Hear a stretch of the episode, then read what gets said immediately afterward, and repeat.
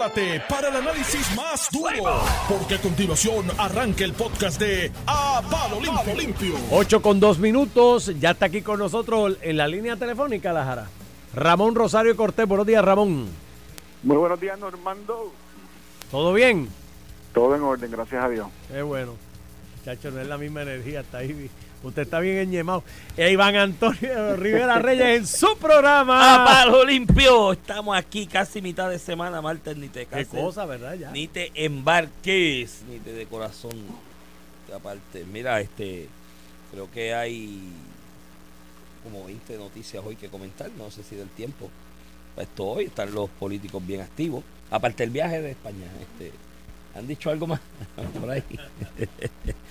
mira, Ramón, este, buenos días. Buenos días, Iván. Mira, este, hoy tenemos varias noticias que comentar. Quiero, tengo ahí dos noticias que las quiero enyuntar que, que van a la misma raíz del asunto. Este, la casta y la supremacía del populismo sobre la- el razonamiento crítico en tiempos de crisis eh, económica de un país y una es el proyecto de ley de la senadora Irma Rivera Lacén que le colgaron a viva voz eh, y ella anda por ahí haciendo live en Facebook y en las redes sociales diciendo la atrocidad que pretendía nada más y nada menos que le que tú como patrono si ibas a despedir un empleado le tenías que dar por escrito la carta con la razón del despido 15 días antes de la efectividad del despido. Mira qué cosa, 15 días antes, una persona que tú vas a votar y sabrá Dios por qué razón y todo lo que puede hacer en 15 días para fastidiarte tu negocio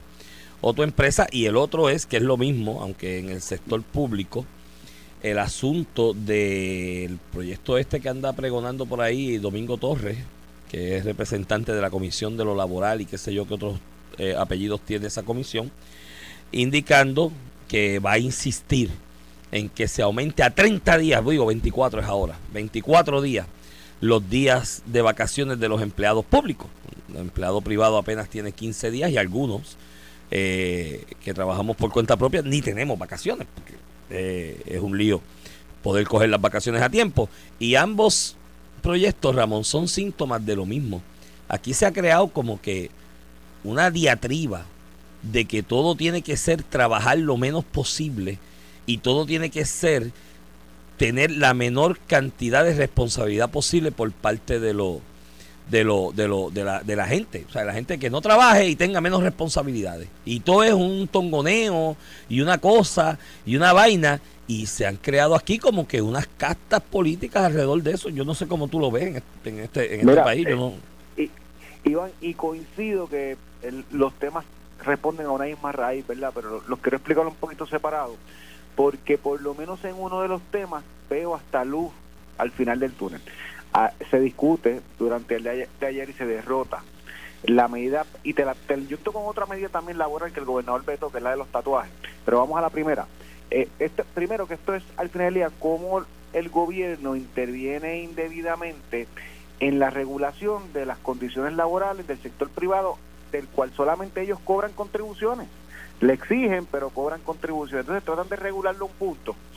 Eh, por ejemplo, esta barbaridad de eh, Ana Irma Rivera Lacén y, y Rafael Bernabe, de una medida que le exija al patrono notificarle a su empleado la razón, el despido y la razón de su despido 15 días antes que tome efectividad.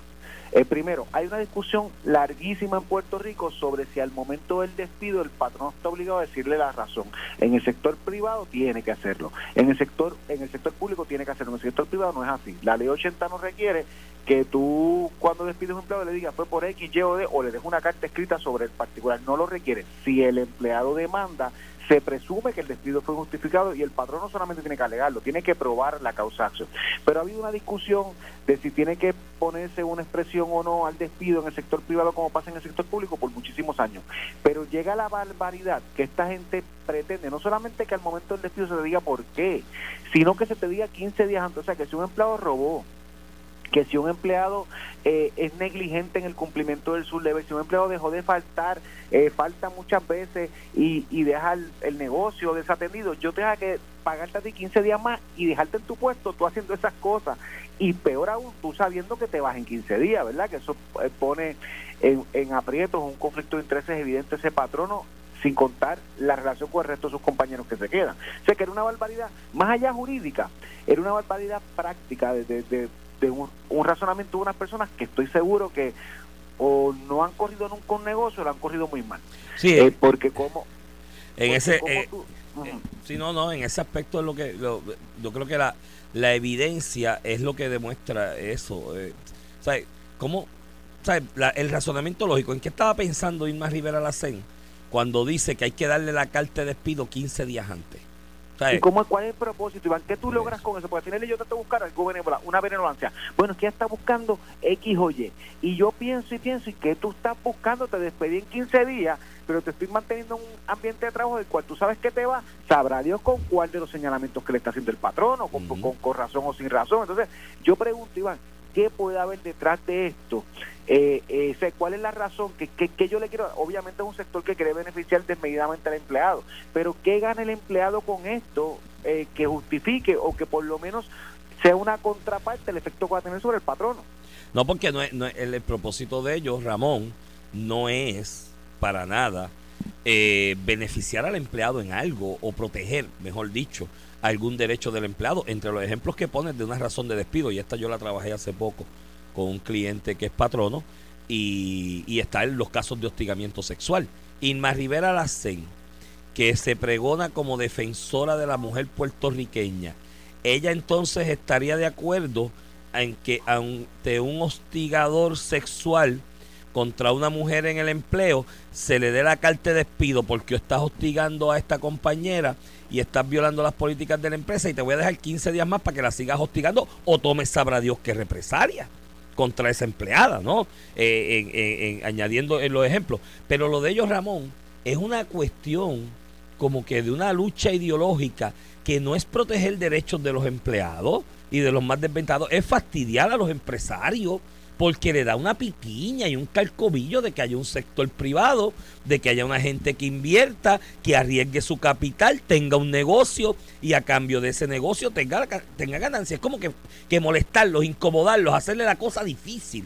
Es como que tratar de, desaparecer la clase empresarial en Puerto Rico. Claro, ellos son socialistas, ellos creen, en, más allá de socialismo, en, en un capitalismo Estado, que sea el Estado el que controle todo el mercado y todos los comercios y todos los negocios y quieren adelantar por ahí disfrazado y que de beneficio para los empleados y derechos de los empleados esa agenda en contra del empresario y en contra del capital. ¿Qué, vaina, me entiendes? Eh, eh, eh, es una cosa, digo, y como te digo, por lo menos hay luz al final del túnel, esa medida en particular, Joan Rodríguez Bebe, la, varios de la delegación del PNP, la delegación, varios miembros de la delegación del Partido Popular, se expresaron en contra y la derrotaron en el Senado. Así que, que al final del día, pues la medida, aunque una locura práctica, más allá de la jurídica, una locura práctica, no pasó a, a, ser aprobada en, el cuerpo que más fácil se puede aprobar, porque el Senado en esta coyuntura histórica está más dominado o tiene más peso este voto liberal, medio socialista, como tú lo quieras llamar, que la Cámara, que tiene una mayoría más sólida a nivel del Partido Popular y una delegación más grande a nivel del Partido No Progresista. Pero pasamos eso a la otra medida que, está, que se está discutiendo. Se aprueba la de los tatuajes, que se aprueba por segunda vez. Que esto es prohibirle de nuevo al patrón de la empresa privada a, a, tomar en consideración para el empleo si alguien tiene tatuajes o piercing, ¿verdad? Y siempre digo, mira, una cosa es que yo tome en consideración el color, la raza, la orientación sexual, las ideas religiosas o, o, políticas para un empleo, que eso está vedado no solamente a nivel local, está vedado a nivel de legislación federal. Eso no se puede hacer. Pero otra cosa es que yo empiezo a tomar en consideración asuntos que tienen que ver con mi negocio en realidad, con, el, con la operación de mi negocio. Que un empleado no puede llegar tarde, porque si no abro el restaurante a tal hora, pues los comensales se me van. Si no llega el empleado, pues no puedo dar el servicio, por darte un ejemplo. Y la apariencia también, o históricamente eh, hasta en las escuelas hoy en día, pues, pues no puedes tener pantalla, no puedes tener ciertas cosas, ¿verdad? Las escuelas determinan este, la apariencia de, de, de, sus estudiantes, en este caso el patrono de sus empleados tú me contratas a mí, yo tengo una compañía de seguridad, tú me contratas a mí para yo velar el banco tuyo, la entrada del banco tuyo, y de momento yo puedo tener una razón legítima para no tener una persona que tiene 25 piercing en la cara y 28 tatuajes. Sí, la realidad es que eso no determina si la persona es buena o mala, seguro que no, pero hay una percepción generalizada que no la podemos combatir tú y yo. Entonces, eh, eh, ¿cómo tú le pones ese burden al, al patrono que encima de eso no puedes meter ni, ni, ni, ni, ni manuales de conducta, de vestimenta y apariencia? Entonces llega un punto que es que lo que tú quieres es legislarlo todo y dejar poco espacio. Entonces el gobernador vuelve y lo veta. Y ahí ya, pues, ya la presentarán de nuevo, como el de las 10 de las vacaciones. La segunda vez que la invalida la Junta por alguna u otra razón, como tú explicas, de los empleados públicos que se eleva, se había bajado a 15 días ante la crisis fiscal, como lo tienen los empleados eh, del sector privado, lo han querido elevar a 30 y a 24. Pues ahora lo vamos a volver a radicar por tercera vez, Iván. Entonces, eh, el mensaje es no, porque nosotros sí vamos a defender a los empleados aunque el gobernador se rinde. Entonces, todo es un populismo para la grada. Al final del día, porque la realidad es que Puerto Rico está en quiebra y ciertamente, aunque no se le pague a ese empleado ese día de vacación no consumido, porque eso es lo nuevo que le quieren buscar, ¿verdad? No, no, es que si no lo cogen tampoco se le va a pagar, así que no un efecto en el fisco. Sí tiene un efecto en el fisco porque es un empleado menos que va a estar disponible dando servicio. Eso, eso, eso presume dos cosas, que el aparato del gobierno va a ser menos eficiente produciendo economía, ¿verdad? La persona que atiende un negocio cuando va a sacar un permiso, por dar un ejemplo, o que va a tener un, gasto adicional porque ese, ese, gobierno, entre menos empleados tenga, van a necesitar o contratar un nuevo empleado o contratar servicios profesionales, contratistas independientes para rellenar ese espacio porque de momento mis ciento y pico mil empleados, mis decenas, mil, decenas de miles de empleados, en lugar de tener 15 días de, ausentismo, ¿verdad? Pa- pagos, va a tener 24 o 30, pues claro que va, se va a haber una modificación eventual que va a requerir una inversión del fisco o, o va a lacerar el servicio que se le da a la ciudadanía. Bueno, y además de eso, eh, Ramón, en el caso este de esta medida de, lo- de los empleados de los empleados públicos que quieren primero querían devolverle a 30 días los días de vacaciones, ahora están hablando de 24. Oye, 24 días de vacaciones, gallo, es casi un mes. Es casi un mes. Es réstale- casi que... no, réstale- casi es no, un mes, es un mes, réstale, Es- es- réstale los no, sábados y no. los domingos y el día festivo que está entre Y medio de ese, de festivo, ese mes. Iván, se convertía en un mes y medio. Y se convierte en un mes y pico. Los 30 días en el sector público se convierten en un mes y medio. Y una es persona que no esté brindando servicios en un mes y medio en cualquier empresa, vamos, este, este caso estamos hablando del gobierno que está en quiebra, por si acaso, porque se le olvidó al representante Domingo Torres que el gobierno sigue en quiebra. Se llegó un plan de ajuste, pero el plan de ajuste es un proceso de quiebra, hay que pagarlo y, y demás. Eh, se convierte en un mes y medio a todos los efectos prácticos. Entonces, hay otro problema detrás de esto, Ramón, eh, que a mí me preocupa sobremanera, y es el asunto de que en esa casta ¿no? de populismo que existe en Puerto Rico, es todo para empleado público, el empleado público el empleado público y el empleado privado. Pues, Porque vamos a eso, ¿no? El empleado privado tiene 15 días de vacaciones, que de hecho hay muchos empleados en el sector privado que lo que hace es que te dice, mira, págame las vacaciones y yo sigo trabajando. Porque ¿para qué yo quiero vacaciones y 30 días de vacaciones si no tengo chavos para gastar en esas vacaciones, ¿no? Este, y crean esa división, porque mírate el empleado público tiene 20, si, si le aprueban este proyecto, 24 días de fiesta, más los sábados, los domingos, los días festivos entre medio, mes y medio ese empleado fuera, de alguna manera eh, eh, anquilosajando los procesos de la agencia donde él trabaja y lo que tiene que hacer y llevar a cabo para mover la máquina operacional del gobierno. Si tú tienes un grupo de empleados, un sector de empleados que pueden estar un mes y medio, mes, mes y medio fuera de la, de- la agencia, sin trabajar y sin poner esa máquina de operacional del gobierno a correr, pues quiere decir que están de más. No hace falta porque si está mes y medio fuera. Entonces, súmale a eso que aquí, cada vez que hay un weekend, que el día de fiesta cae jueves o cae martes, te dan el viernes o el lunes. Y el gobierno te lo cede. Y ahí se va el weekend largo. Y súmale cuántos días de fiesta es que tiene el gobierno, Ramón, aquí. Veintipico es que tiene en Puerto Rico. Veintipico de días más de fiesta. Entonces, llegas al fin a la postre entre los puentes. Ah, Semana Santa, que esa, olvídate, es perdida. Ahí se trabaja lunes o martes en algunas agencias, si acaso, porque ya desde el miércoles lo ceden y está todo el mundo libre miércoles, jueves, viernes santo, sábado, domingo, por ahí para abajo. Cuando tú vienes y sumas todo eso, tú tienes un sector público que apenas trabaja nueve meses para todos los efectos prácticos. O sea, que un 25% del salario y del tiempo que se le paga a un empleado público se le paga por no trabajar. Pues entonces, ¿qué, qué negocio echa así para adelante? ¿Qué empresa puede echar así para adelante? Y mire, señores, disculpen que se lo diga de esta manera, pero el gobierno es una empresa. Es una empresa de administrar la gestión pública y de brindar unos servicios públicos y no puede echar para adelante, mi hermano, con un 25% del tiempo con esa persona fuera del lugar del trabajo. De eso en ningún lado, ninguna empresa en el mundo aguantaría eso. Amén de que cuando, antes aquí los días festivos al, empleado del sector privado, pues llegaba el día festivo, había, unos que eran mediodía que se le daba el del sector privado, otros un día. Eso se eliminó con justa razón, con justa razón, porque son veintipico, bueno, para aquella época eran treinta y pico los días festivos en el gobierno, porque ahí se redujeron como siete u ocho eventualmente. Pero tú no podías tener la empresa privada sujeta a eso, no, no iba a echar para adelante nunca, la economía seguía teniendo problemas con esa realidad. Pero en su momento se lo quitaron al empleado público, pero se lo deja- se- al privado, pero se lo dejaron al público. Así que, señor, de- se- señor empleado del sector privado que me esté escuchando, tenga en cuenta que tenemos una casta de políticos que jalan para allá nada más, para ellos nada más, para los públicos. Usted es, empleado del sector privado, usted empresario del sector privado, pequeño comerciante, mediano comerciante, tengan razón que le están de- desangrando el bolsillo con un impuesto. Que si usted no tiene dependientes, el 33% de lo que usted se gana se lo lleva el gobierno enredado. ¿Para qué? Para tener una tercera parte del, del año, una cuarta parte del año sin trabajar esos empleados. Usted le quitan impuestos para que esos impuestos que le quite y el gobierno le brinda un servicio, una cuarta parte del año esos empleados están sin trabajar y jalan más para ellos y sigue el legislador jalando para ellos. Tenga en cuenta cuando vaya a votar.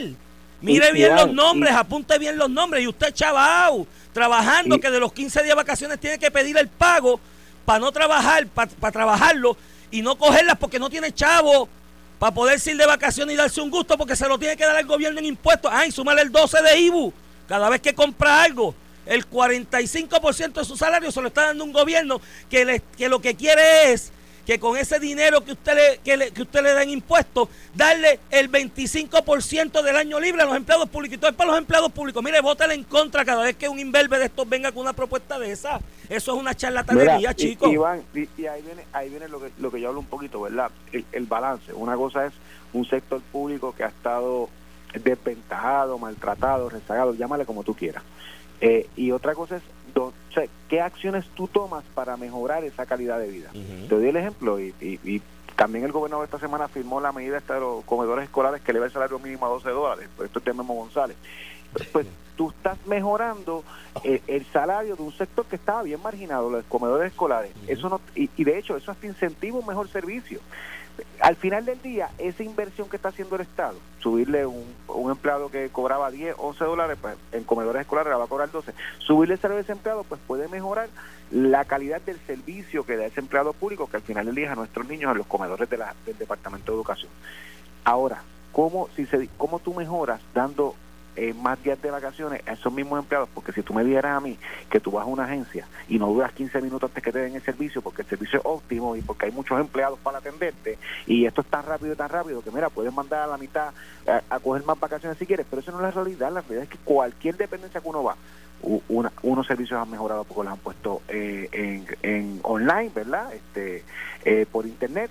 Pero cuando uno va a una oficina de, de, de- de gobierno, a la que sea, ya sea un individuo que va a registro eh, demográfico, ya sea que vas a Dito para bregar con lo las licencias, ya sea que vas a las oficinas de permisología y regulación para bregar con negocios y eso, es un martirio por la escasez de empleados. Y si encima de eso, en lugar de que cada uno de los empleados tenga 15, tenga 24 días, pues, pues vas a empeorar mucho más el servicio y al final del día, mira, ojalá no, no el sector público, el sector privado, ojalá trabajaran tres días en la semana. Cada vez que yo, escucho esta ñoñeta de la jornada reducida, cuatro días, para que tenga más días, yo ojalá no, no- nadie tuviera que ni trabajar, que se dedicara un hobby. No es la realidad ni de Puerto Rico ni del mundo, y para uno dar un servicio y ser competitivo, pues sabes qué, hay que trabajar y las jornadas son cinco días, pues habrán patronos que podrán aguantar cuatro días, que lo ajusten caso a cosa, pero ya tú ves como nos, nos quieren empezar a temburar.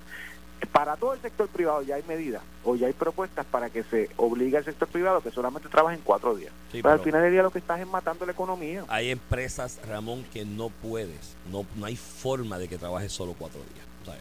Pero Puede haber una que otra que sí, y eso es algo, por eso no es imponerlo, ¿sabes? Puede que haya una que otra que sí, pues eso es algo que llegará ese patrón a acuerdo con sus empleados para incentivar el De reclutamiento. hecho, la ley lo permite. Por la ley eso. permite hasta poner Sí. jornadas del flexitime. Sí, La por ley eso. permite hasta que tú en cuatro días hagas las 40 horas si quieres en, co- en co- en coordinación con tu patrón. Por eso se lo dejas a las partes. hay, hay, hay, hay, hay empresas que no hay forma. O sea, es que, es que vuelvo y te repito, mano, poner, mira, las expresiones de Irma Rivera las hacen con este proyecto que le colgaron ayer. Eso demuestra que esta señora no ha administrado ni un carrito de piragua. O sea, si tú le das un carrito de piragua para que lo administre, se le derrite el hielo y lo pierde y no hace piragua, ¿me entiendes? ¿Sabes? Eh, y, y entonces dejar en manos de esa gente decidir lo que hace el, inver- el inversor, el que se metió la mano al bolsillo, lo arriesgó en esa empresa, sea mediana, pequeña o grande, como usted le quiera llamar, puso el, el billete, puso el capital, a riesgo de perderlo. Porque cada vez que tú te metes la mano en el bolsillo, Ramón, para abrir un negocio, para emprender en una empresa, es como apostar en el hipódromo. Puede que te salga y puede que no. Y, te vas a quiebra y lo perdiste. Entonces tienes que hacer de tripas corazones para que esa inversión no se, no se pierda y poder echar para adelante y vivir y los ahorros de tu vida o el préstamo que cogiste y exponiéndote a quiebra para echar el negocio para adelante, lo estás empujando ahí a, duras penas. Entonces hay unos inverbes allí en la legislatura que no han administrado ni un carrito de hot dog y quieren decirte a ti cómo llevar el negocio, mi hermano. ¿Sabes? Este país no puede seguir así, ya hay que parar esto. Mira, me apunta alguien, un radio escucha, que, que, que le co- que esto le consta de propio y personal conocimiento porque lo ha vivido desde las entrañas del monstruo. Me dice, mira, a un empleado público que no se le exigen métricas ni eficiencia. Eso es así. ¿Dónde están las métricas de productividad aquí de las agencias de gobierno, Ramón? Eso no se hace. De hecho, me contó una persona, Ninguna.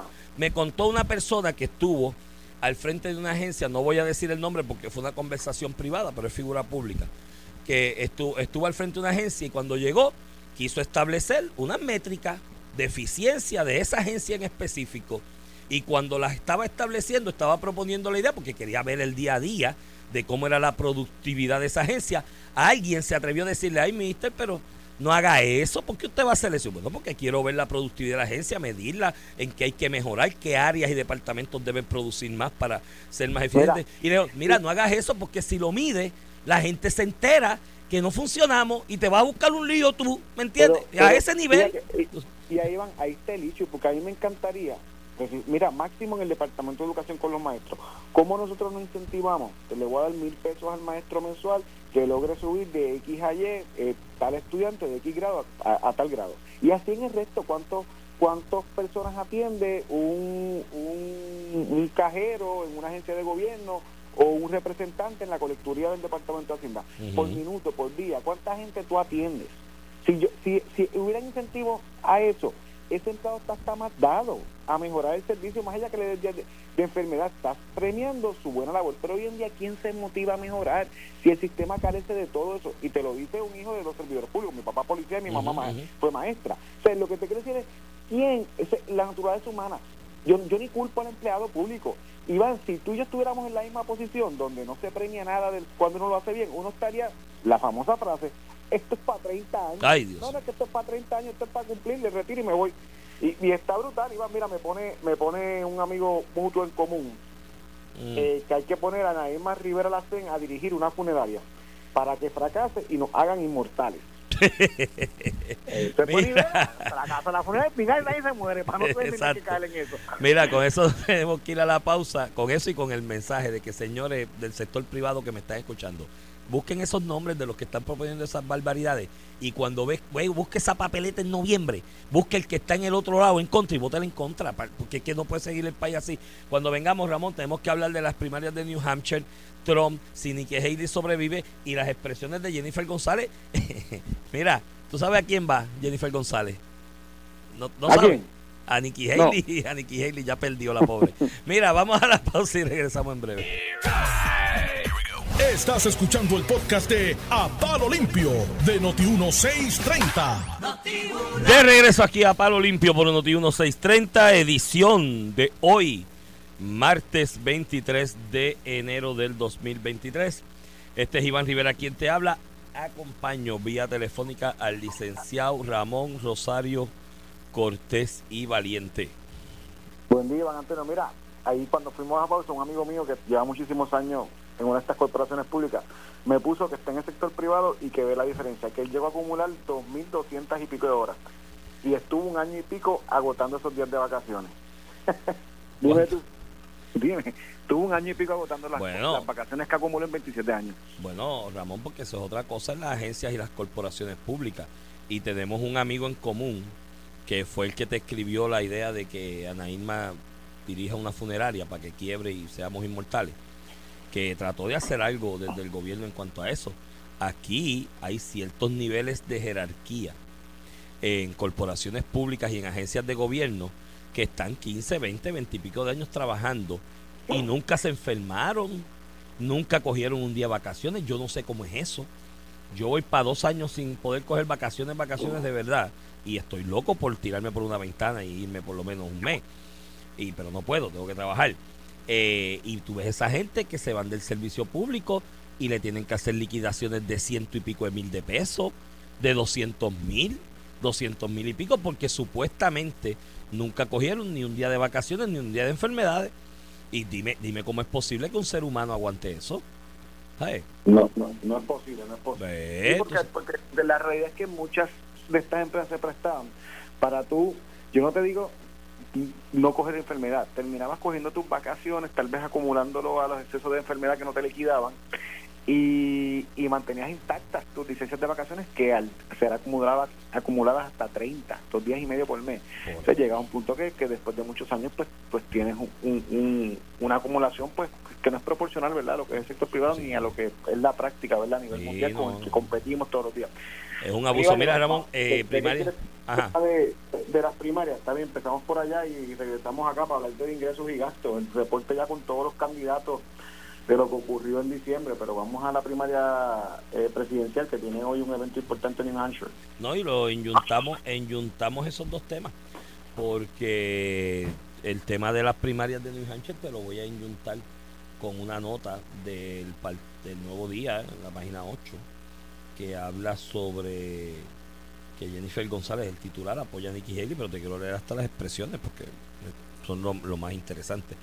Eh, ciertamente, eh, eh, Ramón, hoy es un, es un día importante en esta carrera primarista porque Donald Trump en New Hampshire, New Hampshire, costa noreste de Estados Unidos, sector geográfico donde no necesariamente Donald Trump tiene la mayor cantidad de apoyo, por lo que hemos hablado en otras ocasiones y aquí y analizado, de una media corporativa que ciertamente está bastante arraigada en hacerle campaña en contra de Trump, que es la misma que consumimos aquí en Puerto Rico, por eso tú ves- y, una realidad, Iván, que, el- que la realidad es que el voto de Donald Trump está más al centro, es el voto más conservador del Exacto. Partido Republicano, que Eso no se así. ve tanto en las áreas más urbanas de las costas. Eso es así. New Hampshire, pues, es una, una, una un parte de esa costa noreste de Estados Unidos con esa realidad que acabamos de explicar. No obstante a ello, en esa primaria republicana, eh, en, esa, en esa primaria republicana, Donald Trump hasta el momento y antes de que De Santi abandonara la carrera el, el domingo, lideraba la, la- la- las encuestas por 14, 15, 16, 17, 18 puntos. En el mejor de los casos, hay que ver entonces ahora con la retirada de, eh, de Santi qué es lo que ocurre. Si esa ventaja se reduce porque hay un- una evocación de ese electorado que apoyaba a Di Santi a favor de Nikki Haley, lo que le daría entonces un respiro y ánimo y, y tendrías auspiciadores económicos importantes que le dirían mantente ahí, que voy contigo, aunque yo creo que ella los tiene, hay unas corporaciones que van a seguir tratando de apoyarle económicamente. Eh, o si entonces el endoso de De Santi en la retirada tiene como efecto que la mayor parte de los que lo auspiciaban a él, que se reflejaban en esa encuesta, se van con entonces la- esa, esa ventaja se amplía y el tipo esté ganando por más de 20%. De ventaja lo que sería una desmotivación para Nikki Haley, la gente que pensara en auspiciar a, a Nikki Haley. Eh, yo no sé cómo tú lo veas y lo que, lo que preveas de- de New Hampshire. Iván, eh, ayer escuché un, un análisis que me pareció, muy- uno de los medios a nivel nacional, que me pareció muy acertado y, sin quererme atribuir ¿verdad? la autoría, pero básicamente la, la postura de esta persona era, mira, yo creo que Nikki Haley, by the way, históricamente de los pasados meses de- donde Nikki Haley salía más sólida era en New Hampshire. Eh, por lo que tú señalas. De hecho, este era donde claramente Ron, eh, Ron DeSantis iba a salir rezagado en el tercer lugar por bastante y tras la apretada, el, el apretado resultado de Iowa terminó empujando a Ron DeSantis a irse porque iba a ser eh, devastador lo que ocurriera en New Hampshire cuando Trump ganara, Nikki Haley eh, estuviera en una segunda posición eh, cómoda por 5 o 10 puntos por encima de, de Ron DeSantis. Eso motiva en parte la salida de Ron DeSantis de cara a la primaria que se celebra durante el día de hoy. Pero el, el equipo de, de Nikki Haley debe estar apostando de que aún con la salida de Ron DeSantis, ella estar tocando los 40% de New Hampshire, que le mantenga como una candidata, aunque 20 puntos, ¿verdad? En ese escenario son 20 puntos detrás, hablando de a 10 puntos de la mitad del electorado. Y, y eso es lo que le daría gasolina. Si ella no llega a ese a ese punto de inflexión del 40%, 40 y pico por ciento, eh, pues todo la- el análisis que todo tiene a indicar que no va a poder continuar con la carrera, pero que ella apuesta a llegar ahí para consolidar todo lo que sea la oposición a Trump dentro del Partido Republicano y echar para adelante, porque Nikki Haley se ha visto ya como el, la, la única candidata que puede representar ese sector anti-Trump eh, que es más de centro, que apela a que sea menos controversial la presidencia de los Estados Unidos, más diplomática, por decirlo de alguna forma. Y ya tú has visto como candidatos, incluso. Yo entiendo la parte de Jennifer González y que tú señalas, ayer un poco tímida y como que yo no voy a meter, yo no voy a meter, yo no voy a invertir tiempo acá porque estoy bregando con el embarazo, la primaria. Ah, no, cosas. tengo, tengo la expresión, mira aquí, cuando le preguntan sobre la primaria, eh, la cita textual, porque está entre comillas, y esto es lo que, lo que el periodista reporta, dice, como he dicho desde el día uno, yo tengo mis manos llenas aquí en Puerto Rico. Estoy corriendo un embarazo. Los embarazos se corren, Ramón. Yo no sé, tú estás embarazado o no estás embarazado, pero no sé, tú no corres un embarazo, pero bueno. Estoy corriendo un embarazo y estoy corriendo unas primarias, así que no tengo tiempo para meterme en una campaña presidencial, como lo he hecho en el pasado, que estuve involucrado en muchas de esas campañas presidenciales. Ajá, y tú ven acá, pero tú aspiras a gobernadora, tú no vas a, poner, a tomar postura en esto. pero, ni te, mira, ni te importa, porque por si acaso aquellos mandan aquí, oíste.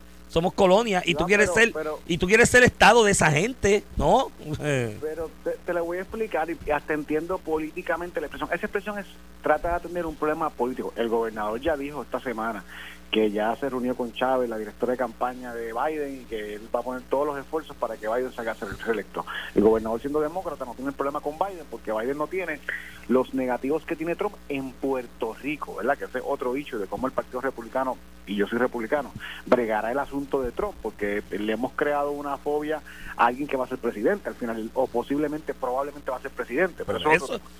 pero, pero, pero Jennifer González no está en la misma posición de Pedro Pierluisi, que está hablando del presidente, que ha sido relativamente bueno con Puerto Rico, el Partido Demócrata ha abrido la estabilidad, que es lo que avala, eh, hasta el presidente ha avalado la estabilidad, que es lo que avala el partido que, que preside Pedro Pierluisi, para Pedro Pierluisi es bizcocho de toti, papá, eso, fíjate, eso es un, un, filete, para Jennifer González no es tan, no es tan fácil, ¿por qué? Porque primero, el candidato evidente del Partido Republicano será Donald Trump, que pues todos saben cómo fue el trato eh, de FEMA con los fondos federales y Puerto Rico, las expresiones de Trump, la cuestión de la estabilidad, que en el caso de Jennifer González eso es importante, porque el partido de ella promueve la estabilidad y evidentemente va a ganar.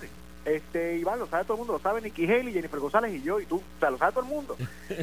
¿Y cómo tú manejas ese tostón? No puedes decir que estás con Trump, porque eso es, más allá de que la percepción negativa de Trump en Puerto Rico es abismal, te crea un problema de seguimiento y es, pero tú estás con un candidato que no va a apoyar la estabilidad para Puerto Rico. O sea, esa es la pregunta que viene después, porque esa Pedro, Pedro Pierluisi la contesta rápido. No, no, si Biden apoyó la estabilidad ya, y los demócratas están empujándola en, el- en la Cámara y en el Senado para Jennifer González. No es tan fácil. Entonces, ¿cómo tú atiendes este tema? Pues yo no estoy con Trump. Fue lo que ella dijo. Ya se quitó los negativos y el issue de si está con estabilidad.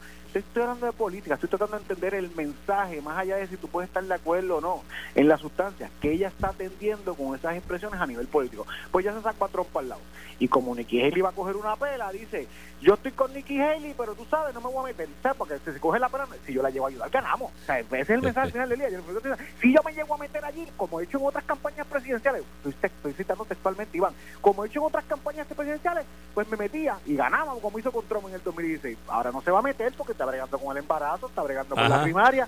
Al final del día lo que está es acomodando el discurso de Ramón. que ya coge una pela, no se metió, pero no está con Trump, tan sencillo como eso. Ramón, tú que, que tienes niños más pequeños que los míos y te acuerdas mejor, ¿cómo impide que tú, eh, una persona esté embarazada con hacer endosos políticos? Y de apoyar electoralmente. ¿En qué impide eso? Pues Iván, en la práctica, no, de hecho yo creo que ya lo hizo, lo terminó haciendo porque ya endosó ahí a, a Nicky Haley, lo que dice es que no va a hacer campaña. Pero Iván, tú y yo sabemos, estamos hablando lo mismo, Iván. Está atendiendo un problema político que le crea Donald Trump, que es el que va a ganar cuando Nicky Pero- Haley coja la pelea cuando se retire después en venga. escúchame, ella está hablando de esto, eso no quiere decir que Nicky Haley va a vivir hasta junio, puede ser que se vaya la semana que viene o mañana o hoy por la noche.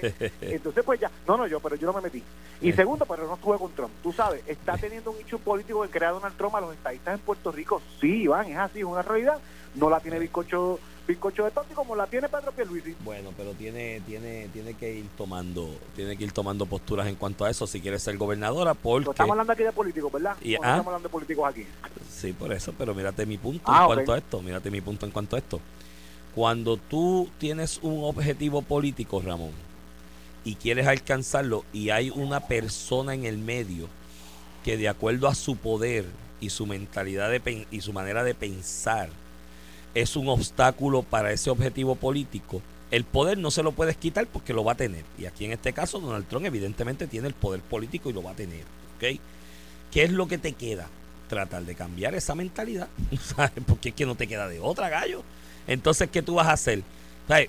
Aquí hay un reconocimiento de que si Donald Trump llega a la presidencia, se renunció a la estadidad por cuatro años. Eh, mi hermano, ella como republicana, y eso es como yo lo veo, tiene la obligación y el imperativo moral, si es que de verdad es estadista, de decir, no, yo con Trump voy a bregar y yo lo voy a convencer de por qué la estadidad es lo, es lo, es lo conveniente ella para Puerto Rico. Ella dice eso y estamos riéndonos tú y yo de aquí una semana. ¿Tú te crees que ella resuelve esto con, con, con una llamada? ¿Tú No, te no, crees pero que va una llamada. cambiar? Tiene que hacer- esto- esto- mira, la base Eh, de Trump. Y eh. la- Trump ha pero- tenido una base electoral enmarcada en esto, en, en, la, en la muralla en México, en Puerto Rico no va a ser el Estado porque es demócrata. O sea, es que no hay cosa que tú le puedas presentar a Trump que lo cambie porque esto es parte de sus cimientos eh, político-electorales. Bueno, yo Y- creo y que... pues ya lo sabe, Iván, ya lo sabe. Yo creo que no puedes ¿Qué va a renunciar. Yo creo- si Mira, yo creo que no puedes renunciar a eso y número dos, aquí somos tan estúpidos, porque es que somos estúpidos en Puerto Rico a veces, de que encima de esa realidad vamos a hacer una elección simbólica de presidente para que gane Biden 80-20. tú sabes. Y le pongas ahí por escrito a Trump el rechazo de los puertorriqueños a Ah, su no, persona, después- pero pues... Después de eso sí nos cambian con Groenlandia. ¿viste? Después de eso no es un cambio, Yo pero, no- pero. Yo te he dicho a ti más de una ocasión que yo con ese cambio no tengo mucho problema. A mí me gustan las, las- las galletitas esas danesas que vienen en la cajita azul Mira. y, y el jamón dag y esas cosas. O sea, yo no tengo... no Iván, tengo- pero, pero para seguir hablando de, lo, de, lo, de los problemas políticos, ¿verdad? Y reales que tiene eh, Jennifer González. Te voy a dar el último informe. ¿Te acuerdas que el gobernador había radicado el informe del último trimestre y Jennifer González pidió una prórroga? Pues ya se radicó el informe de Jennifer González este, con los gastos e ingresos de diciembre. El gobernador había ingresado, sí, 566.879 dólares con 13 centavos Ah. había gastado 87 mil dólares, o sea, tenía tiene cerca de 450, 400, un poquito, 400 y pico eh, neto, ¿verdad? Porque al final del día tú puedes ingresar 10 millones de pesos, si gastaste 11 estás en negativo. Y, y con un total de 4.4 millones en caja. Jennifer González reportó lo que recogió en diciembre, que fue un total de 144 mil, o sea, una cuarta parte de lo que ingresó el gobernador, pero tuvo gastos de 173 mil, o sea, tuvo más gastos de lo que ingresó. Por lo tanto, de haber tenido en noviembre disponible un millón cuarenta y dos mil dólares, hoy tiene un millón doce mil dólares disponible para la campaña de cara a la primaria, ¿verdad? Lo que lo que aventaja al gobernador más de 4 a 1. Eh, Ya en este escenario, porque antes era 4 a 1, ahora es un poquito más de 4 a 1. En el caso de, de Jesús Manuel Ortiz, ingresó 27 mil dólares y gastó 11 mil. Eh, y tiene neto disponible Ujú. seis- 66.377. Eh, no, no, perdóname, tiene disponible 11.737, Jesús Manuel. Tenía 33.000 de ingresos y gastó 27.000. Tiene 11.000. Zaragoza ingresó 65.000 dólares, gastó 6.600, tiene disponible 125.000. Es a rayos. El retante del presidente del partido del Partido Popular tiene más de 10 veces Diez veces. lo que tiene lo que tiene el presidente de su partido. En el caso de Juan Dalmao, ingresó 14.582, gastó 14.562, o sea, ganó como ganó como 20 pesos y tiene 39.910 con 20 centavos, o sea, que su eh, eh, Dalmau estuvo cerca de irse even o en pérdida, Jennifer González se fue en pérdida en diciembre, gastando más, que, que yo me pregunto qué gasto abismal eh, en diciembre, porque si tú me dices a mí en octubre, cuando se radicó la candidatura, los anuncios, pues yo puedo ver un gasto sustancial, pero no no, no me parece haber visto un, gasto sustancial en diciembre, como el que pudo tener Jesús Manuel, que hizo su anuncio, ¿verdad? Este, en Barceloneta, eso tiene unos gastos relacionados, pero no sé, pero por ahí va la cosa.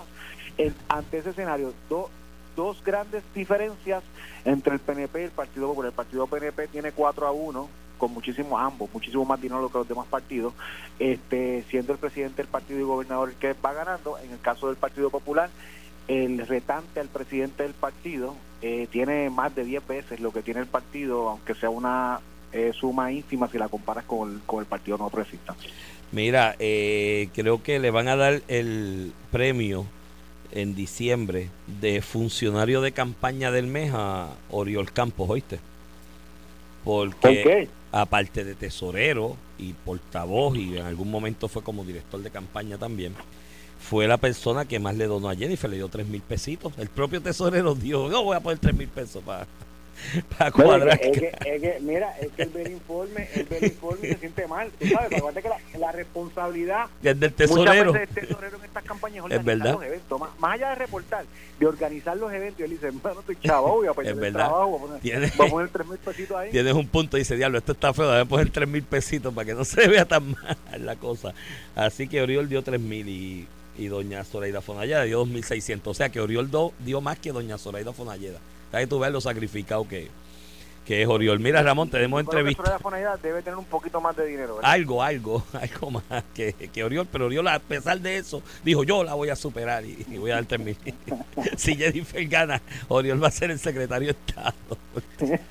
Por lo menos. Esto fue el podcast de a, Palo Limpio de Noti1630. Dale play a tu podcast favorito a través de Apple Podcasts, Spotify, Google Podcasts, Stitcher y notiuno.com.